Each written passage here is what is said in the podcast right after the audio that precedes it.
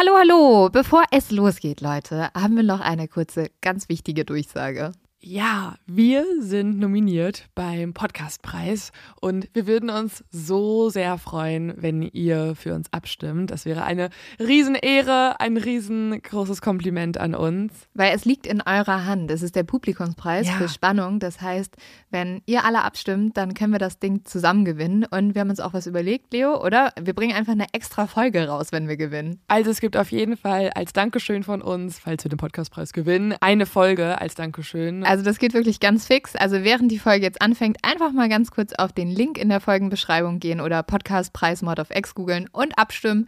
Dankeschön! Dauert nur wenige Sekunden und man muss sich auch nicht registrieren. Und jetzt geht's los mit der Folge.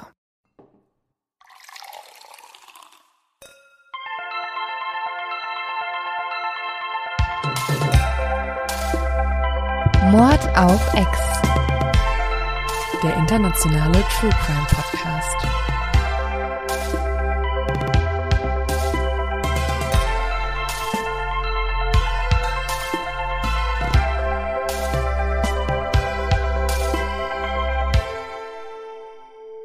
Hallo Lynn. Hallo und herzlich willkommen. Hallo bei ihr alle auch. Wow, du hast richtig meine Begrüßung zerstört. Ähm, ich mach's jetzt nochmal. Hallo und herzlich willkommen bei Mord of X, dem Podcast vor allem für groß, weniger für klein. Wie immer mit Lynn und Leo. Das ist der Podcast. Hier wird gelacht, hier wird sich gegruselt, hier Alles. wird sich Geschichten erzählt. hier kriegt ihr die volle Bandbreite an Programmen. Hier kriegt ihr, kleine Triggerwarnung, hier kriegt ihr Den ein oder anderen schlechten Joke zu sehr hören. schlechte Witze und nicht so ganz ernste Hosts. Ja, Also, wir haben schon sind- äh, euch gesagt, vielleicht müssen wir euch mal ein bisschen mehr über uns verraten. Nämlich, ähm, wir haben ja gesagt, wir sind Journalistinnen. Sind wir auch tatsächlich? Naja, ich nicht so richtig. Also- ich, ich war mal eigentlich eher Journalistin. Jetzt gerade arbeiten wir nämlich beim Privatfernsehen. Wir arbeiten beide bei ProSieben sind Sat1 Entertainer. und ich bin da in der Comedy-Redaktion. Das heißt, ich darf lachen, auch über Mörder. Leo darf Witze reißen. Leos müssten nur eigentlich gut sein. Ähm, Oh, oh pressure. Und Lynn arbeitet bei TAF, also etwas sehr ähnlichem. hä? Hallo? Bashing, aber richtig hart. Also, ich bin eigentlich äh, eine richtige Nein, Lynn ist eine sehr gute Journalistin. Ja. Lynn macht einen Beitrag über Loverboys, also sehr True Ja, Crime lastig. aber das muss man, glaube ich, erklären. Das Loverboy-Phänomen. Das heißt, dass ähm, junge Männer Frauen in die Prostitution zwingen. Ja, findet ihr alle voll spannend, weiß ich. Äh, skippen wir jetzt mal kurz. Ähm, was ich noch erzählen wollte. Ähm, meine Eltern hören sich diesen Podcast tatsächlich auch an. Ob ich da so glücklich bin oder nicht drüber, weiß ich nicht. Ich glaube, meine Eltern hören sich nicht an. Ja, das ist Sonst auch hätten gut sie schon so. was gesagt, zumindest nach meiner le- letzten Sex-Anekdote in der letzten Folge. Oh, ich glaube, meine Mama hat die Sexanekdote noch nicht gehört, aber sie war eigentlich schon so, Lynn, du weißt, dass bestimmt euch nur komische Menschen zuhören. Wenn man mal drüber nachdenkt, theoretisch, Ja. hypothetisch, wenn ich jetzt ein Mörder wäre oder ein potenzieller Mörder und noch nicht gemordet habe, aber eigentlich voll Bock drauf habe, was würdest du dir für Podcasts anhören? Ja, aber dann Schon, wo Leute über Mord reden. Also, falls uns jetzt schon Mörder zuhört oder einer das sein möchte, bitte ähm, gruselt meine bitte, Mama nicht also und steht vor meinem Haus. www.google.de und da in die Spalte bitte Psychologe in deiner Stadt eingeben. Danke. Ja, genau. Ich glaube, dann kann meine Mama wieder gut schlafen. Apropos, so, kommen wir zu meinem zu dumm zum Verbrechen. Bam, bam, bam. Ähm, diesmal habe ich nicht so einen alten Fall für euch, sondern etwas sehr, sehr, sehr Aktuelles. Deswegen erzähle ich es euch auch ein bisschen lockerer. Und zwar kann Toronto endlich wieder aufatmen. Toronto ist in Kanada. Und die letzten Wochen wurde Toronto von einem ganz, ganz, ganz, ganz, ganz schlimmen Verbrecher heimgesucht. Nämlich ein, sagen wir mal, Scheißer. Dieser Mann hat nämlich Menschen mit Scheiße überhäuft. Der hatte so einen Eimer, wo er gewisse Fäkalien drin hatte und die hat er einfach über Menschen an Universitäten Warum auch immer, wir wissen es nicht. Aber fünf Menschen wurden Opfer von ihm. Und er ist dadurch Oh. berühmt geworden, ihr könnt es ja mal googeln, dass er halt dabei immer extrem gegrinst hat. Also äh, sehr, sehr eklig. Sehr Ähm, eklig. Aber passt, ist, äh, Lynn, Dankeschön, ist die perfekte Überleitung zu meinem Leos-Tipp. Und zwar American Vandal. Wer kennt die Serie? Weil wer das kennt, Respekt an euren Geschmack. Sie ist so geil. Äh, läuft auf Netflix, ist nämlich eigentlich, sollte man glaube ich gar nicht hier droppen, es ist nämlich eigentlich eine Parodie auf True Crime Dokumentation. Also macht sich ein bisschen lustig über das ganze Genre. Das Ganze läuft unter Mockumentary, also es ist sozusagen eine fiktionale Dokumentation. Ähm, und das Thema ist sehr ähnlich zu der scheißer Story aus Toronto. Es gibt nämlich zwei Staffeln und die zweite handelt von einem Turd Burglar heißt das Ganze, ein Typ, der in der Highschool in Getränk, in das, also in, den, den, in das Getränk der Kantine was reingemacht hat und dann müssen halt alle ganz dringend aufs Klo und es ist eine Art Racheaktion gewesen und dann gibt so zwei kleine Kiddies, irgendwie, Ahnung, 14 und Jahre Leo alt. euch gerade einmal die ganze Story nee, nee, nee, nee, nee, nee, nee, das liest in jeder fucking Rezension. Ähm, die das Ganze halt rausfinden wollen. Super, super lustig. Lynn, eigentlich musst du auch mal meine Tipps nachgehen. Ja, irgendwie krieg ich die auch mal. du dir auch mal. Wir können haben gerade unsere ganze, unsere ganze Reihenfolge durcheinander gebracht. Ja, aber wir sind doch der Podcast ohne Struktur. Das zeichnet Ja. uns doch aus. Das ist doch unser USP. Ja. Unser USP ist nicht, dass wir Frauen sind, die über Mord reden. Da haben wir schon. Ähm, Nein, das wir schon sind oft, der oft, sehr oft Podcast. zugeschickt. Das sind wir nicht. Wir sind der Podcast ohne Struktur. Und ähm, für alle Leute, die uns nicht deswegen hören, sondern deswegen, weil sie eigentlich Crime interessiert sind, würde ich sagen, Trigger, Trigger, das gibt's. Also das gibt's ja auch, aber ja, aber ich würde sagen, wir gehen jetzt einfach mal, wir geben denen jetzt den Leuten das, warum sie das eigentlich hören, nämlich ein Verbrechen. Leo, ich bin nämlich voll gespannt, weil Leo ist schon die ganze Woche mit ihrem Fall so, sagt sie so die ganze Zeit, oh, der ist so krass. ich muss recherchieren, ich muss recherchieren. Es ist so heftig. Also mein Leben bitte- besteht so aus, aus erst lustigen Sachen den ganzen Tag lang, halt Comedy-Redaktion. Und abends dann, ähm, ja, es äh, geht um den Vampir aus Sacramento. Also es handelt dann abends von Blut, sehr viel Blut. So, ähm, wie ich schon gerade ein bisschen verraten habe, es handelt nämlich von einem Mann, einem jungen Mann, der erstmal Cheers, können wir bitte kurz Ja. also, äh, ich würde, also falls tatsächlich es Leute gibt, die mittrinken oder mit äh, gerade noch irgendwie beim Abendessen sind oder so, ich würde euch empfehlen, jetzt ein bisschen hinne zu machen, weil so in einer halben Stunde wollt ihr garantiert nicht mehr trinken oder essen. Boah, danke. Und ich bin auch sehr froh, dass wir gestern Glühwein getrunken haben mit Orangenstückchen drin und nicht heute. Und du wirst wissen, warum ich das jetzt gerade sage. Es wird sich noch später ergeben, warum. Okay, Leo. Erzähl mir ein paar Vampir-Stories. Also, es handelt von, oder dieser True Crime Fall handelt von Richard Chase. Richard Chase hat sechs Menschen getötet und das alles fast in einer, also hauptsächlich in einer Woche. Er war so eine Art Real-Life Dracula und kommt aus Sacramento, wie ich gerade schon gesagt habe. So, wir müssen auch hier uns natürlich wie immer bei unseren, bei den meisten Serienmördern, die wir behandeln, die Kindheit angucken. Die ist nämlich sozusagen sein Werdegang zum, naja, Mörder. Richard Chase wurde am 23. Mai 1950 geboren in Sacramento, wie ich ja schon gesagt hatte. Das ist die Hauptstadt Kaliforniens und dort ist er groß geworden. Seine Familie ist aber oft umgezogen. Sein Vater war Computerspezialist und seine Mutter Beatrice war Lehrerin. Er hatte auch eine kleine Schwester, die ist vier Jahre jünger. Und man kann eigentlich sagen, dass die Familie erst ein, naja, eine glückliche Familie war. Das hat sich aber relativ schnell geändert. Die Eltern haben sich nämlich immer mehr gestritten und diese Streitereien wurden auch immer intensiver. Der Vater begann zu trinken. Also Richard Chase Senior, der hat den gleichen Namen. Er hat den gleichen Namen wie sein Ja, Vater. aber das ist ja so ein amerikanisches Phänomen. Boah, ich finde ne? das immer so, Das das, ist immer, so immer merkwürdig. In, und weißt du, was mir auch aufgefallen ist? Fast in allen True Crime Geschichten heißen die Menschen Junior und Senior. Also nicht verwechseln, ich rede über den Jüngeren, den Richard Chase Junior. So, Richard Ch- Chase Senior fing an zu trinken und stritt sich mit seiner Frau immer mehr. Das war natürlich auch sehr belastend für die Kinder. Ähm, Beatrice konnte sich nämlich auch gar nicht so richtig auf die Erziehung konzentrieren. Sie war sehr emotional und nahbar, disziplinarisch und streng mit den Kindern und einfach wirklich keine warmherzige Mutter. Dementsprechend wurden die Kinder dann auch ihr ganzes Leben beziehungsweise ihre Jugend über vernachlässigt und waren auch nicht wirklich in der Lage, sich mit Altersgenossen gut zu verstehen. Also sie wurden gar nicht so richtig in die Gesellschaft integriert und waren eigentlich eher hauptsächlich isoliert von den anderen. Diese schwere Kindheit zeigt dann auch schnell die Folgen in Richards Wesen. Er fängt nämlich an, mit zehn Jahren Tiere zu quälen. Und das finde ich jetzt sehr interessant, weil das ist bei allen. Genau, so. das, und das ist das Interessante. Also bei allen Fällen, die wir bisher behandelt haben, also bei sei es Ian, sei mhm. es ähm, Jim Jones oder der BTK-Killer, die haben alle im jungen Alter Tiere gequält. Und es gibt nämlich auch ein Phänomen dahinter, beziehungsweise eine ähm, Erklärungstheorie. Das heißt, das Ganze heißt McDonald's Triangle. Ähm, also die McDonald's Triade, kann man das übersetzen. Aber das hat nichts mit McDonald's zu tun. Nee, es hat mit dem Typen zu tun, der es entwickelt hat. nee, die Kinder sind nicht irgendwelche, die durch Happy Vielleicht. Meals getriggert wurden. Also, nein. Ja, who knows? Vielleicht war bei denen in den Happy Meals so kleine Messer mit drin zum Quälen von Ja, Tieren. das, ist alles eine große Verschwörungstheorie. Mm. Wir kommen hier was auf der Schliche, Lynn. Ähm, ah. McDonalds, wir müssen reden.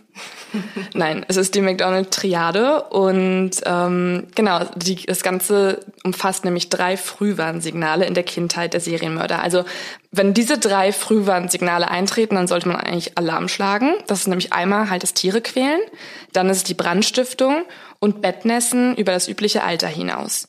Wenn also alles drei zutrifft, dann ist das ein Zeichen, dass irgendwas hier ganz gewaltig schief geht. Und man sagt nämlich, dass genau diese Menschen, die diese Zeichen vorweisen, später dann eine sehr hohe Gewaltbereitschaft aufweisen auch. Es gibt jedoch auch Studien, und die sind ein bisschen ähm, aktueller, die weisen darauf hin, dass es nicht unbedingt eine künftige ja, Gewaltneigung zeigen soll, sondern eher auf Kindesmissbrauch hinweist. Also auf irgendwie Zurückweisung durch die Eltern oder Gewalt in der Familie. Wenn man sieht, dass das Kind im Alter von fünf, also über fünf Jahre hinaus, immer noch zweimal pro Woche in mehr als drei aufeinanderfolgenden Monaten ins Bett nässt, dann bedeutet das eigentlich, dass es irgendein Traumata oder irgendein Trauma erlebt hat. Wenn es dann die Tiere quält, ist es eigentlich eine Art von Aggressionsabbau. Also eine Art Ventil, um die Frustrationslust zu werden und wird auch oft einfach damit verbunden, dass die Eltern das Kind lange gedemütigt haben. Und man kann sich ja nicht an den Eltern rechnen, weil die sind ja viel stärker und größer und natürlich liebst du die auch trotzdem irgendwie vielleicht noch und deswegen suchst du dir halt Schwächere und das sind in diesem Fall halt dann Tiere. Du hast es vielleicht auch so ein bisschen antrainiert bekommen, halt Leuten, also dass halt Schmerz was Normales ist. Genau, ja. Erfährt. ja. Oder dass du es irgendwie rauslassen musst halt, ne? Ja und damit nicht umgehen kannst. Und dann die Brandstiftung, das fällt auch unter das gleiche wie das, ähm, wie das, wie die Tiere quälen. Das ist nämlich auch, das dient nämlich auch dem Aggressionsabbau. Und das können wir auch ganz klar sehen bei äh, Richard Chase. Also der hat nämlich mit 13 Jahren angefangen, in der Küche ein riesen Chaos zu machen. Er nannte das Ganze dann Kochen. In Wirklichkeit war das aber eher so Dinge abfackeln und irgendwie hat er stundenlang auf dem Boden gehockt und Feuer gemacht und am Ende hat die Mutter dann, die konnte auch gar nicht schlafen, die Schwester konnte auch nicht schlafen durch diese ganze, durch diesen ganzen Lärm nachts. Und hey, der ist nachts aufgestanden in die Küche Der hat dann da auch Pfützen hinterlassen von irgendwelchen Becken oder der ist einfach ein bisschen durchgedreht in der Küche und hat das aber irgendwie dann trotzdem als Kochen bezeichnet. Also ich kann auch nicht kochen, bei mir sieht es auch aus, als ob ich durchdrehen würde und da ein riesen Chaos herrscht. Ähm, aber ich, ich mache das dann nicht die Nacht lang. Ja, ich wurde auch von meiner Mama mal fast umgebracht, weil ich mal einen Milchshake machen wollte mit Schokoeis und Milch und dann den Mixer rausgenommen habe, weil unsere Küche braun war. Oh nein. Aber hey, hört sich an wie Toronto. wow. ähm, nee, aber ähm, jedenfalls macht man das ja nicht nachts. Also das würde ich auch als Mutter ja nicht durchgehen lassen. Aber wir, wir, merken ja auch schon, er hat ja auch den Namen Vampir aus Sacramento. Ah, also wir können jetzt hier mit 13 Jahren. Nee, tatsächlich ist es. Mh, okay, ich will nicht spoilern. Nee, wir machen mal weiter. Machen mal weiter. Also er war kein, kein nettes Kind schon mal. Naja, aber einfach, er war einfach kein normales Kind. Also natürlich ist normal ja auch immer so ein Begriff, wäre schon normal. Jeder Mensch ist ja irgendwie individuell und so weiter und so fort.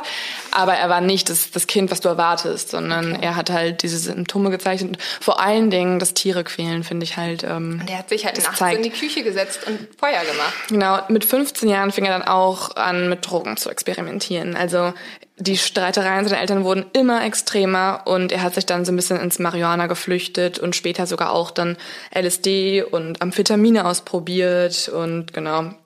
Dementsprechend hat er auch dann viele Sachen vernachlässigt, zum Beispiel seine Körperhygiene. und mhm. ja und hat sich die Haare lang wachsen lassen, hat ja wurde halt von vielen in der Stadt oder vor allen Dingen auch in seiner Familie als so zotteliger, degenerierter Teenager wahrgenommen. Aber immer das Ganze wurde natürlich auch immer abgetan als jemand, der halt ja ein bisschen faul ist und sich gehen lässt und so eine Phase halt hat. Ne? Mit 18 Jahren geht er dann aufs American River College und ja, er merkt selbst mittlerweile, dass mit ihm irgendwas nicht stimmt. Er hat nämlich seine erste Freundin, beziehungsweise die hat auch schon ein bisschen eher, nicht erst mit 18, mit 15. Und er kann aber nicht wirklich mit ihr schlafen, weil er unter Erektionsstörung leidet. Aber mit 15? Also Props to you, wenn du da schon eine Freundin hast, die mit dir schlafen will.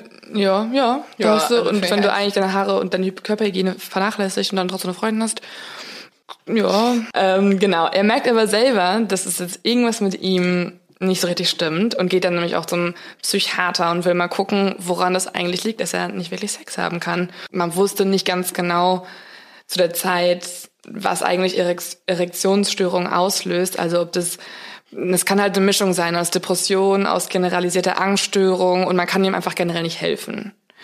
Er geht dann also weiter zur Uni, lässt das Ganze aber irgendwie schleifen und geht auch irgendwann gar nicht mehr zum Unterricht und wird dementsprechend exmatrikuliert.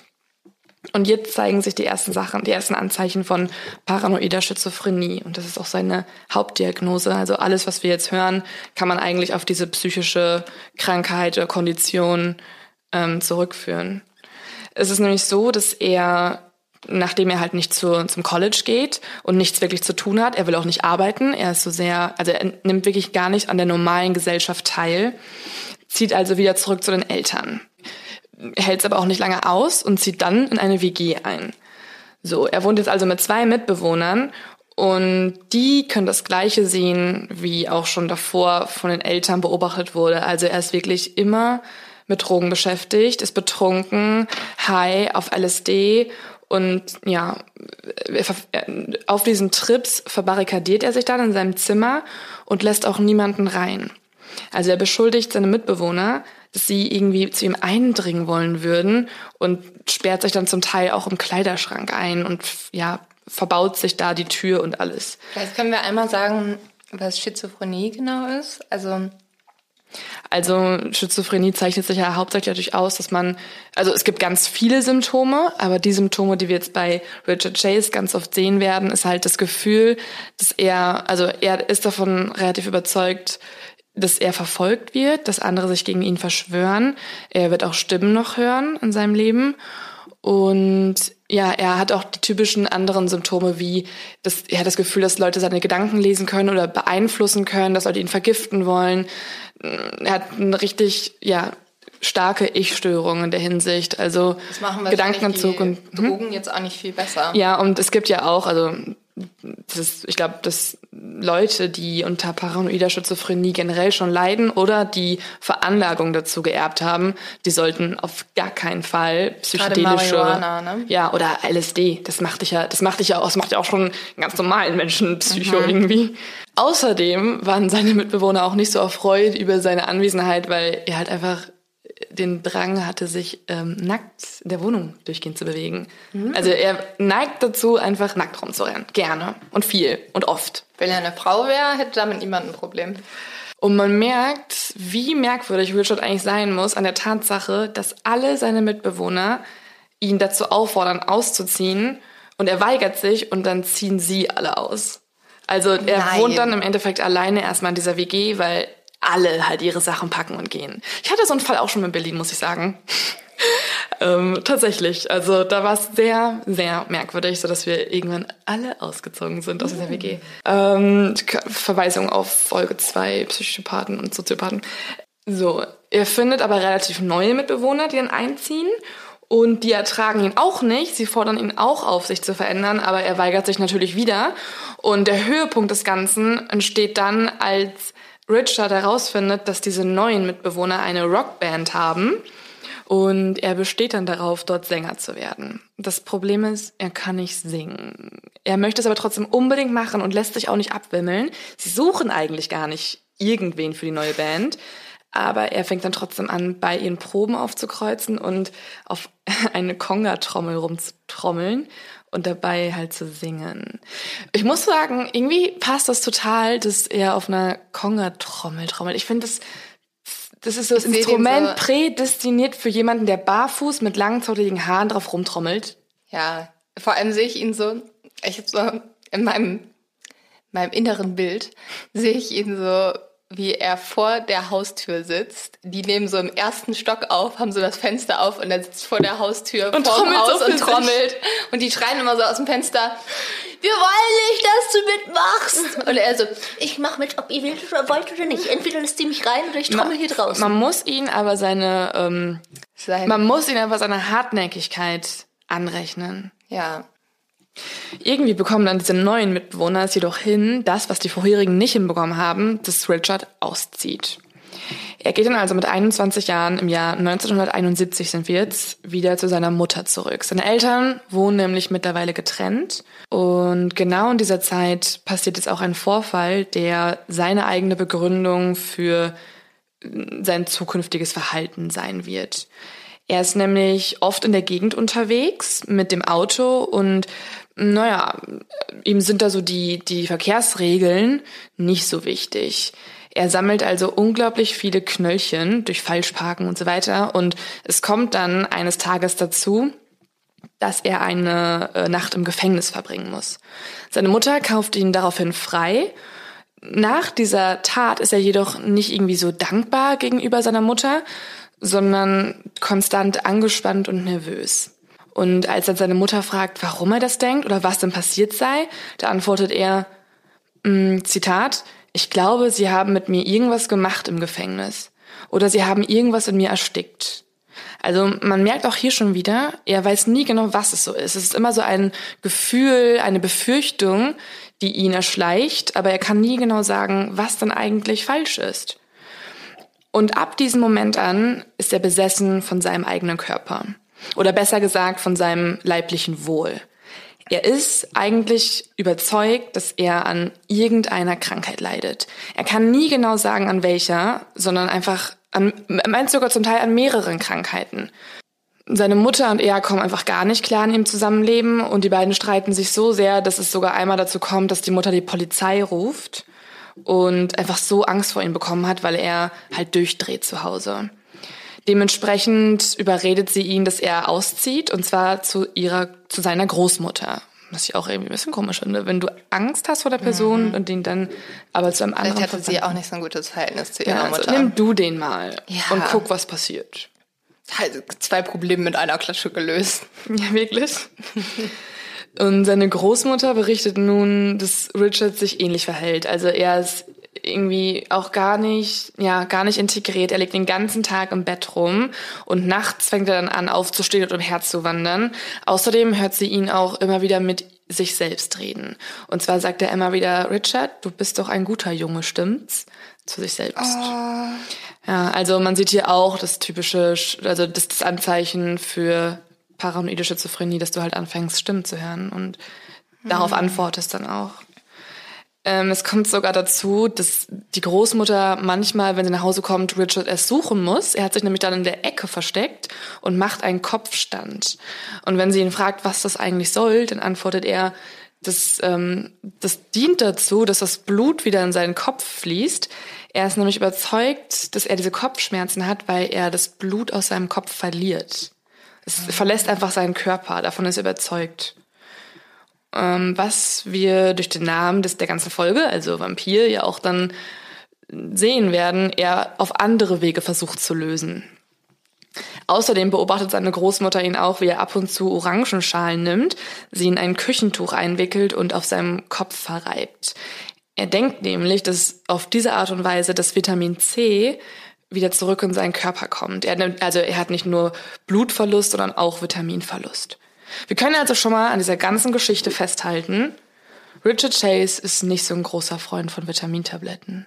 Und nicht von Zitronensaft. Und nicht von Nahrungsergänzungsmitteln in Form von Eisen.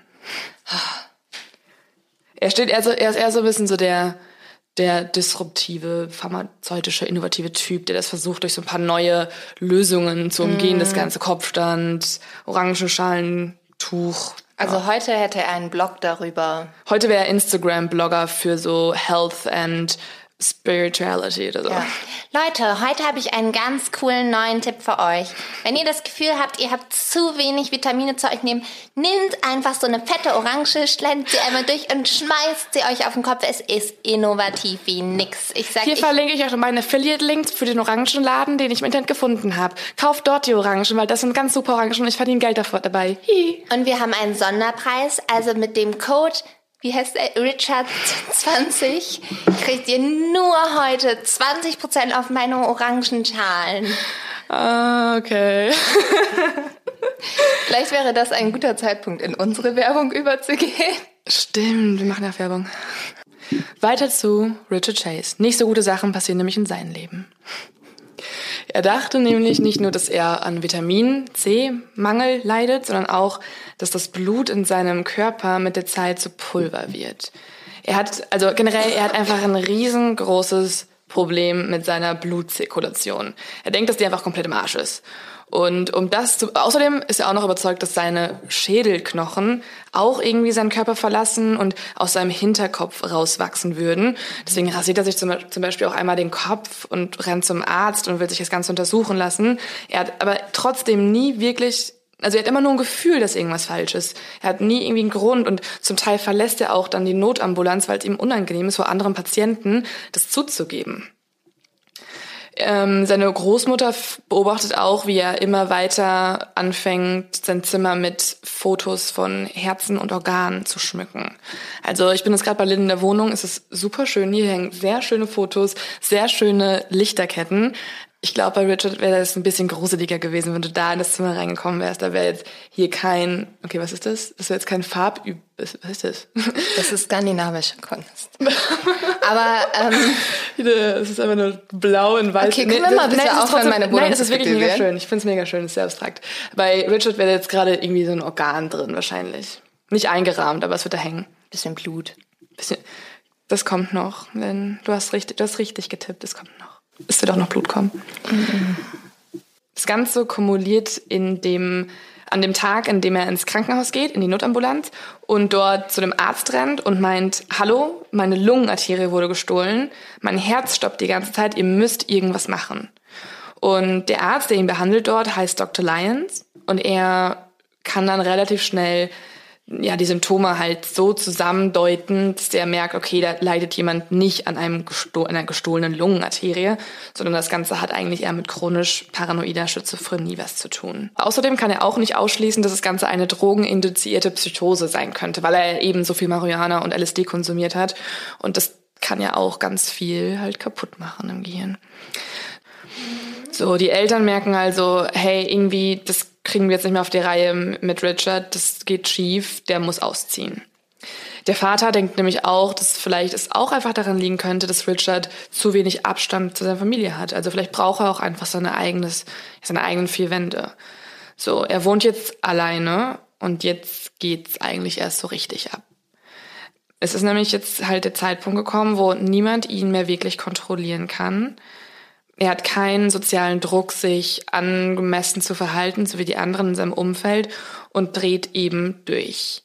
Man kann, ja, jetzt kommt halt die Transformation zum Vampir. Und jetzt merken wir auch, warum er der Vampir aus Sacramento generell überhaupt genannt wird. Aber wie transformiert man denn zum Vampir? Das erzähle ich dir jetzt, Lynn.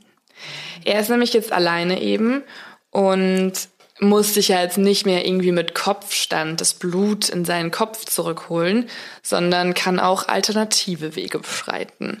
Und da hat er die grandiose Idee, halt eben Blut zu trinken. Er beginnt erstmal im kleineren Stil. Er holt sich nämlich bei einem Züchter in der Nähe Hasen zu sich in die Wohnung. Und ähm, ja, er schlachtet sich die Hasen halt zu Hause und trinkt dann ihr Blut. Oh. Mhm.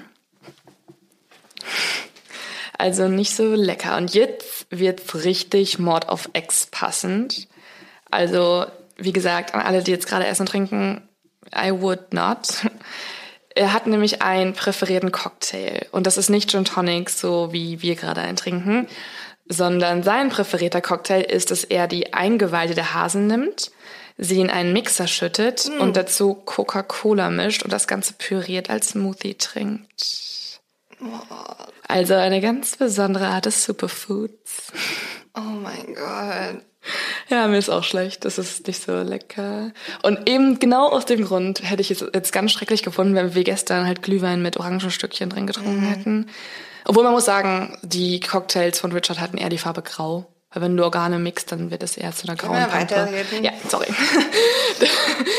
Das ist alles in Artikeln drin. Ich muss das auch alles lesen. Also hört ihr es jetzt auch. Ich will nicht die Einzige mit diesem Wissen sein der Welt. So, wir begeben Danke, uns. Ja, bitte in das Jahr 1976. Es ist der 25. April. Richard ist jetzt 25 Jahre alt. Er hat jetzt schon öfter halt Hasenblut getrunken oder Hasensmoothies. Und ja, an diesem Tag, am 25. April, kommt Richard Senior vorbei. Er besucht seinen Sohn relativ regelmäßig, sozusagen als so eine Art Visite. Er möchte gucken, ob alles okay ist, wie Richard sich tut und als er vorbeikommt, ist eigentlich alles ganz normal. Die beiden unterhalten sich und dann fährt Richard Senior wieder und am nächsten Tag kommt er nochmal vorbei, möchte gucken, was halt so abgeht bei seinem Sohn. Und als er reinkommt, beziehungsweise als er an der Tür klopft, gibt es erstmal kein Geräusch. Nichts passiert. Und er klopft nochmal dran und dann öffnet er die Tür und es kommt ihm direkt ein ganz krasser Gestank entgegen. Also irgendwas ist hier falsch gelaufen und es riecht ganz krass auch nach Erbrochenem. Und dann guckt er ins Wohnzimmer und Richard liegt eben am Boden neben ihm Erbrochenes. Richard ist sehr krank, ihm ist kotzübel. Und es war halt eben so, dass das Blut, was er am Abend zuvor getrunken hat, das Hasenblut, hat ihn so krank gemacht, also dass er sich halt ergeben musste und sich auch gar nicht mehr bewegen konnte. Der Vater macht also das einzig Schlaue, er nimmt sofort Richard mit und fährt mit ihm ins Krankenhaus. Dort behauptet dann Richard gegenüber dem Arzt, dass er das Hasenblut getrunken hat, weil er eben halt wieder an extrem geringen Blutspiegel litt. Und diesmal war es jedoch so, dass der Hase ihn vergiften wollte, weil in dem Magen von diesem Hasen war Batteriesäure. Ah, das hat der Hase mit Absicht gemacht. Ne? Also das ist jetzt, diesmal war es jetzt die Schuld vom Hasen. Der Hase war halt so smart, der wusste, dass Richard kommt und dann und hat er schnell noch ein bisschen was aus der Batterie genuckelt, so, ja, ne? Wie so, ein, so, ein, so ein, aus dieser Nuckelflasche von den ganzen mhm. Haustieren. Ja, smart. Unterschätze niemals den Hasen. Trinkt am besten keinen Hasen, weil vielleicht könnte da Batteriesäure drin sein. So, Leos Tipp Nummer zwei. Leos Tipp Nummer zwei. Trinkt generell einfach kein Blut, würde ich sagen. Ja. Obwohl Blut ist wahrscheinlich gar nicht so ungesund, ne? Also, ne, ich meine, oder? So, so, es gibt ja so Blutwurst, wo du einfach so Blut von, von Schweinen, glaube ich, pürierst und dann Oh, ich möchte nicht darüber reden. Ich habe ja schon mal gegessen. Ist. Okay. Gut. Man schickt ihn also jetzt an eine Psychiatrie, ist einzig logisch, ehrlich gesagt, weil wenn jemand ins Krankenhaus kommt und sagt, dass er Batteriesäure hat, weil der Hase ihn vergiften wollte, dann ähm, ist, glaube ich, die einzige Lösung Psychiatrie. Und Richard war auch dort so gruselig und freaky drauf, dass die sogar die Krankenpfleger und Ärzte in dieser Psychiatrie eben Angst vor ihm hatten. Er redet nämlich konstant von Blut und beziehungsweise von dem Trinken von Blut. Und auch die anderen Patienten haben immer wieder Angst vor ihm. In seinen Sitzungen hört er einfach nicht auf, davon zu reden. Und einmal kommt es eben dazu, dass die Krankenschwester in Richards Zimmer geht und sie findet Richard mit einem blutüberschmierten Gesicht dort. Als sie ihn dann fragt, was los sei, antwortet Richard einfach, ja, ich habe mich halt eben geschnitten gerade ist halt nicht so glaubwürdig, weil als die Krankenschwester dann ein bisschen weiter guckt, findet sie zwei Vögel auf dem Fensterbrett und die Köpfe sind abgerissen und diese Vögel wurden halt ausgesaugt. Oh. Mhm.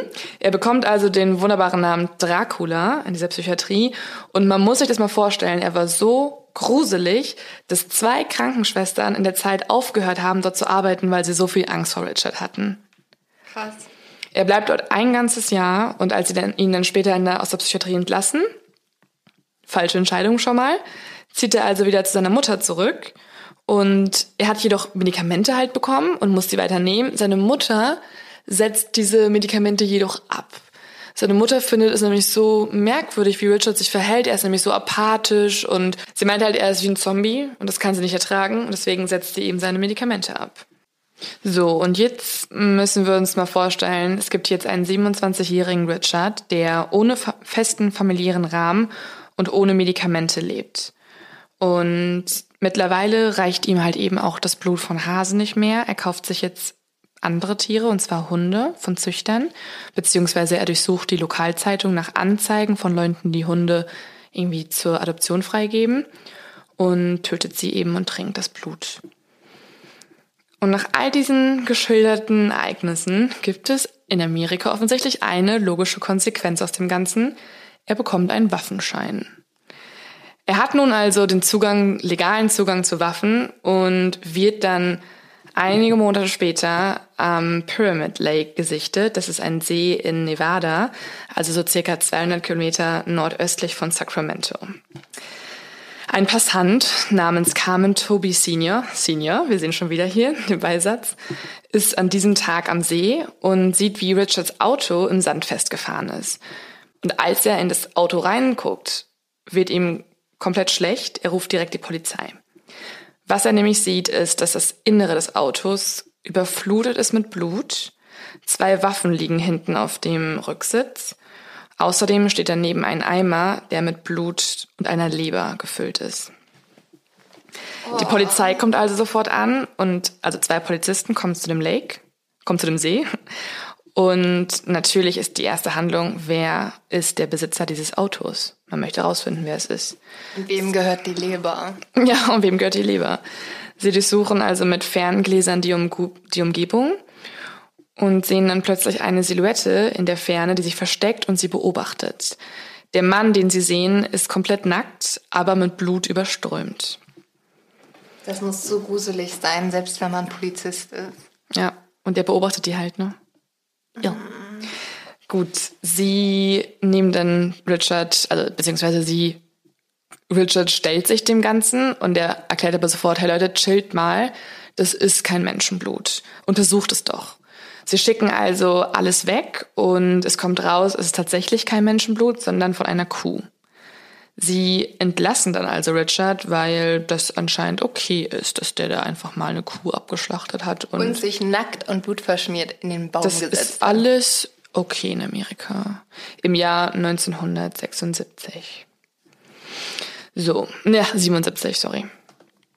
Am 29.12.1977 sind wir jetzt. Richard ist jetzt nicht mehr befriedigt dadurch, dass er auch nur noch tö Kühe tötet, sondern will auch weiter sich steigern. Er fährt dann also mit seinem Auto durch die Stadt, also durch Sacramento, und hat gar kein Ziel eigentlich. Er fährt einfach nur umher, hat eine Pistole neben sich, weil die hat jetzt auch den legalen Waffenschein und fängt an, einfach durch die Gegend zu schießen. Wirklich einfach so. Er hat kein Ziel und trifft dementsprechend einen völlig unbekannten Menschen, und zwar den 51-jährigen Familienvater Andrews Griffin. Andrews hat an diesem Tag, war an diesem Tag einkaufen und hat gerade aus seinem Auto den Einkauf rausgepackt und wollte ihn zu seiner Frau bringen. Seine Frau steht drinnen am Herd und sieht, wie ihr Mann zu Boden sinkt und dachte erstmal, dass er irgendwie einen Herzinfarkt hätte oder hat sich das gar nicht erklären können. Es gibt nämlich insgesamt kein Motiv, keine Verbindung zum Opfer oder zum Täter und Richard und Griffin, hat, Griffin hatten sich einfach noch nie getroffen vorher. Es war dementsprechend auch super schwierig für die Polizei, den Täter zu finden, weil Andrews auch keine Feinde hatte und nichts irgendwie in der Luft war, was man hätte recherchieren können. So, zwei Wochen später sieht man Richard wieder umherstreifen. Er rennt wieder durch die Nachbarschaft und eine Nachbarin sieht ihn, wie er ihr Grundstück betritt und zur Hintertür rennt. Dort möchte er reinkommen, aber es ist abgeschlossen. Er geht also einmal ums Haus herum und versucht dann am Fenster reinzukommen. Kann es wieder nicht hinkriegen, weil es wieder abgeschlossen ist.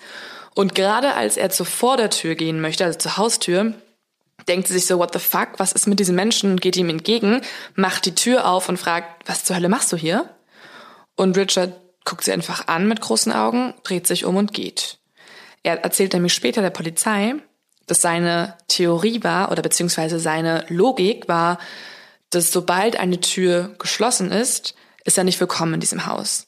Ist die Tür jedoch offen, ist das ein Zeichen dafür, dass er reinkommen darf und töten darf.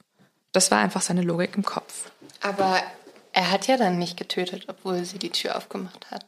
Ja, weil sie eben halt im Haus war und ihn ah. sozusagen gesehen hat. Genau, wäre die Tür offen gewesen und wäre sie nicht zur Tür gegangen, wäre nach seiner Logik das Zeichen des Universums passiert und er hätte sie eintreten können. Sie ist ja auch nicht so ein typisches Opfer dann, wenn sie sich ihm so in den Weg stellt. Mm, obwohl ich nicht weiß, also er hat ja, ich glaube nicht, dass er es darauf angelegt hat, wirklich die Lust am Morden zu befriedigen, sondern er wollte Blut. Sein Antrieb an vielen seiner Taten ist seine absolute Überzeugung, dass er an Blut, Blutmangel leidet. Aber das macht ja auch keinen Sinn. Er hat doch auch so um sich geschossen aus dem Auto. Mm, das war einfach aus, Wahnsinn. Das war aus, kompletten, aus kompletter Psychose, Wahnsinn okay. aus dem Moment. Es war so, als er um sich geschossen hat, hatte er ein paar Tage vorher die Meldung oder die Nachricht seiner Eltern bekommen, dass er zu Weihnachten nicht eingeladen ist, weil seine jüngere Schwester Angst vor ihm hat. Das hat ihn so getriggert, dass er eben ab dem Moment dann nochmal weiter durchdreht. Diese eine Tür, beziehungsweise Leute, kurzer Tipp, niemals die Türen offen haben. Vor allem nicht Amerika. Also das hatte ich selber auch. Also ich habe zwei Monate in New York gewohnt und der Vater vom Ex-Freund hat einfach immer, immer seine Tür offen.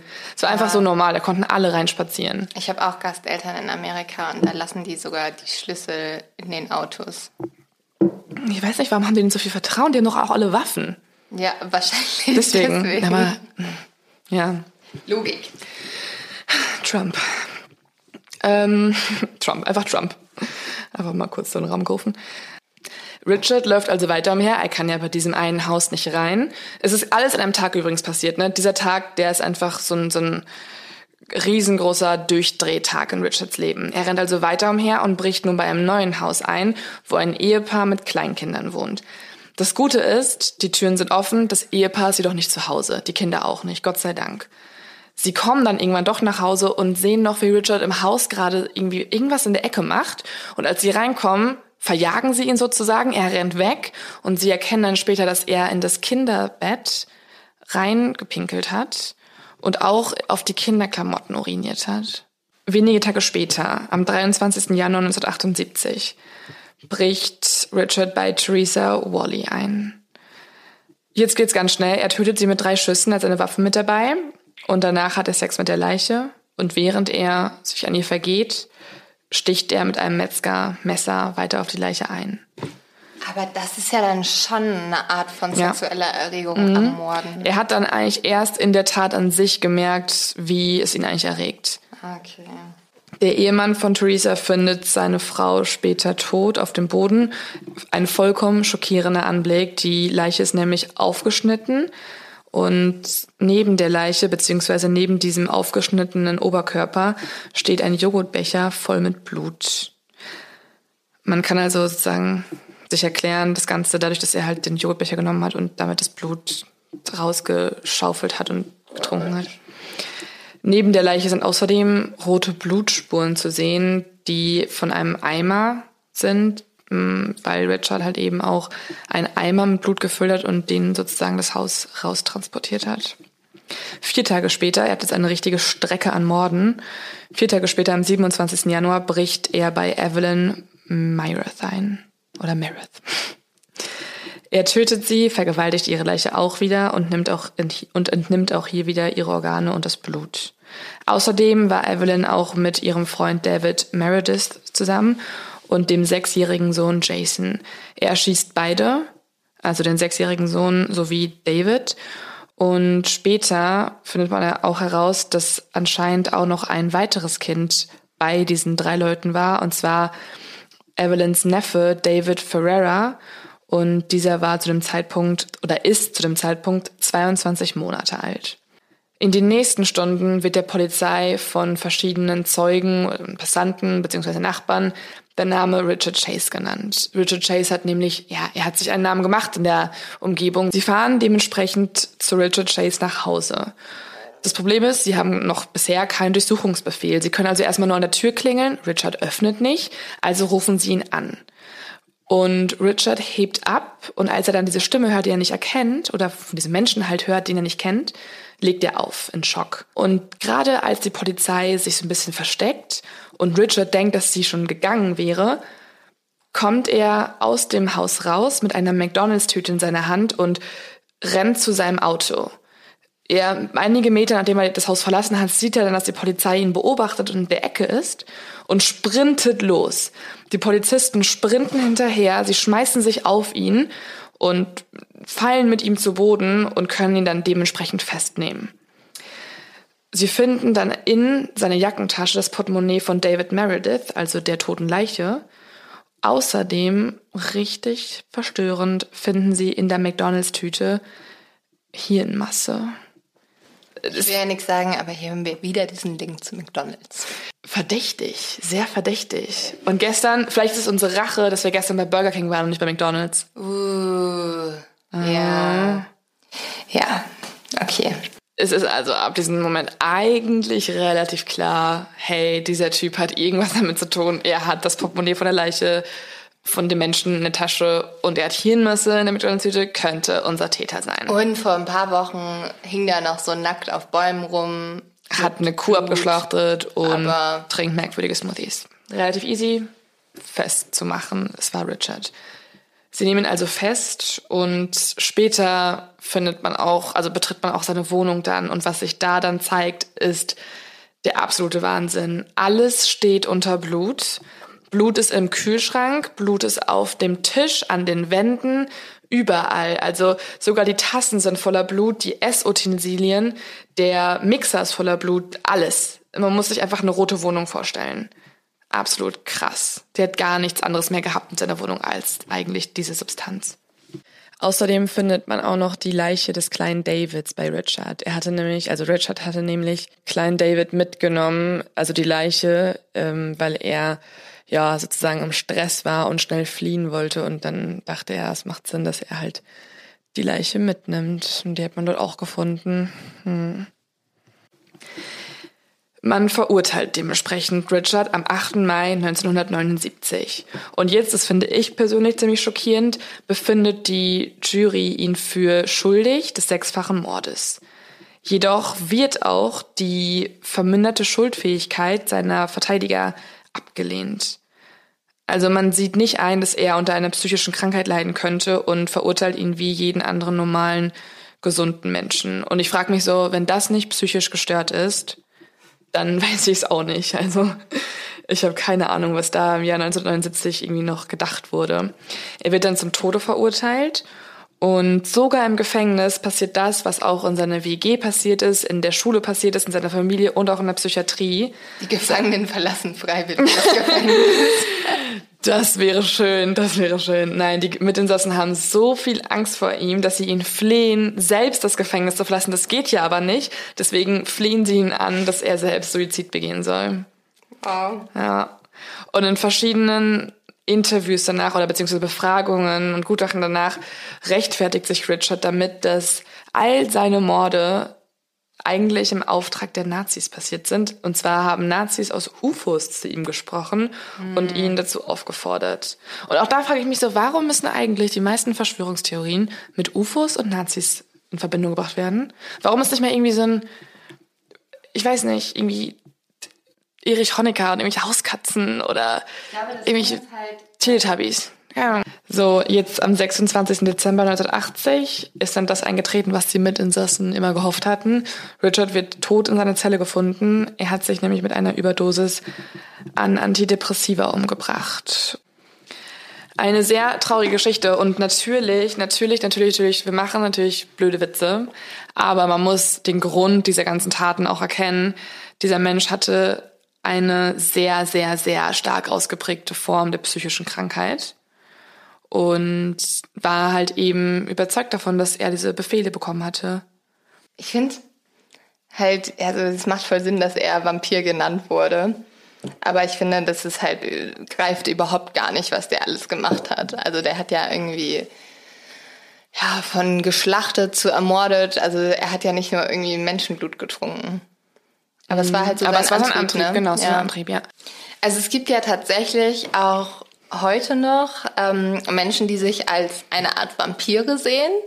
Und es gibt's halt so in der Cosplay-Szene natürlich und auch irgendwie als ein leichter sexueller Fable.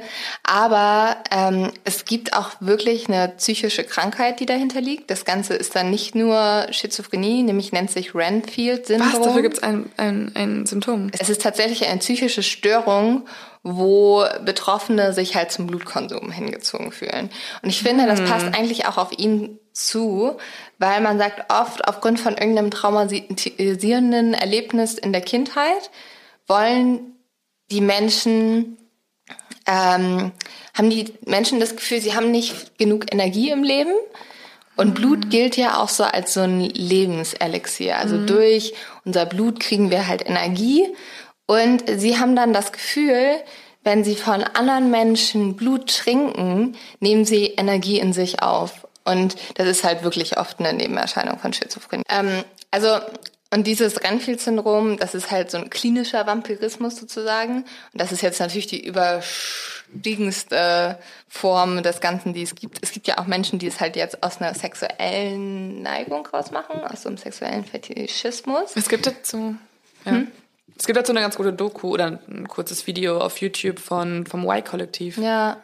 Was ich voll spannend finde, ja, das ist ja auch, also da unterteilt sich das ja immer in einmal die Beißer und die, die gebissen werden. Die nennen sich schwarzer Schwan.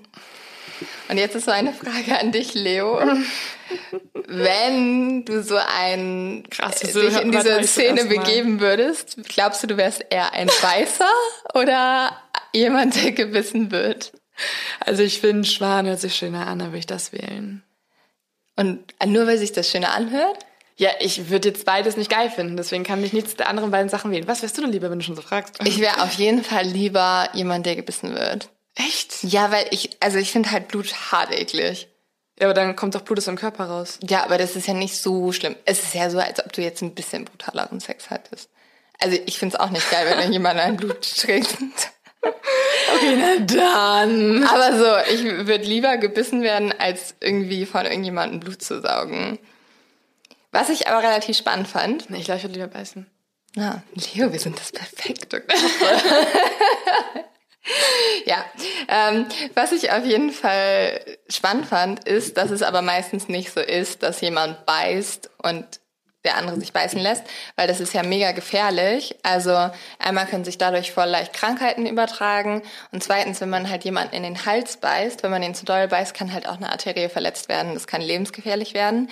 Deswegen machen die das meistens so, also wenn man jetzt nur so eine sexuelle Vorliebe dazu hat, dass ähm, die sich halt zum Beispiel am Rücken so ein kleines Loch bohren und dann davon das Blut nehmen und halt mit so einer Spritze Alter. Weil das ist halt, also es ist halt zumindest sauberer und da holst du dir halt keine Krankheiten. Und dann, es gibt auch Ey, Leute, sogar richtige Blutwurst. ja, und es gibt auch Blutbars. What the fuck? Warum weiß ich das alles nicht? Und in diesem Blutbars ist es aber eher so, dann kriegst du halt Wie viele gibt's denn davon? Können wir eine reingehen? Also wenn wir eine finden. Aber das ist schon hart eklig, weil da kriegst du halt dann irgendwie einen Drink und dann sind da ein, zwei, drei Da sind Tropfen dann Organe drin. Von, von Hasen drin. Nee, so krass ist jetzt auch nicht. Aber es ist trotzdem, also ich muss sagen, das ist auch noch so ein Spektrum, da stecke ich jetzt natürlich auch überhaupt nicht Sonst würde ich doch keinen Podcast machen, glaube ich. Ja, aber es ist, ich finde es mega spannend. Also es ist halt natürlich, dein Fall ist halt das Extremste davon. Mhm. Aber es gibt ja auch Leute, die das halt normal ja, machen. Also bei ihm war es halt wirklich aus der Intention, dass er sich heilen möchte und nicht, weil er Leute aussagen möchte, so, um irgendwie mit denen halt zum Orgasmus zu kommen oder so. Ja. Naja, so viel zum Thema Sexpraktiken. Bei uns verbindet sich immer irgendwie Sex und Mord. Wir können eigentlich unseren Titel bald mal ändern zu Mord und Sex und nicht Mord auf Ex. Boah, das ist, ich weiß nicht, ob das äh, viel Die falschen Leute anzieht ja, wahrscheinlich, ne? Ja. Und eigentlich, ich finde es so merkwürdig, ich glaube vielleicht, äh, nee, aber glaubst du, es gibt zum Beispiel, also ich würde ich würd mir zum Beispiel nie einen True Crime Podcast anhören und dabei Sex haben. Hä? Also ist, auch, also ist das ein normales Szenario? Machen Weiß das Menschen? Nicht. Ich glaube nicht. Du sagst es gerade so, als ob das irgendwie so ein, so ein Phänomen wäre bei anderen Hörern. Also wenn jetzt gerade irgendwer zu diesem Podcast Sex hat, oh mein Gott. Bitte schreibt uns. Die, nein. Bitte blockiert uns. Schickt, schickt uns ein Video. Ich würde sagen, damit entlassen wir euch in eure... Okay, wir verquatschen uns mega. Aber weißt du, was wir machen können jetzt? American hey. Vandal gucken. Damit ja. wenigstens du meine Tipps. Obwohl ich habe schon Nachrichten bekommen, dass Leute jetzt anfangen mit meinen Tante. Das freut oh. mich sehr. Weil ich glaube nämlich, Theorie, je mehr Menschen natürlich Mindhunter jetzt noch gucken, desto mehr weiß Netflix, wir müssen unbedingt eine Staffel 3 produzieren. Also Leute, helft mir, ich brauche Staffel 3. Guckt alle. Und damit entlassen wir euch jetzt damit, in euren damit Abend. Jetzt schon. Und äh, wir freuen uns, wenn ihr nächstes Mal wieder dabei seid. Trinkt nicht zu viel Blut, trinkt lieber jetzt Alkohol. Könnt, jetzt könnt ihr weiter essen und weiter trinken. Bis dann. Cheers.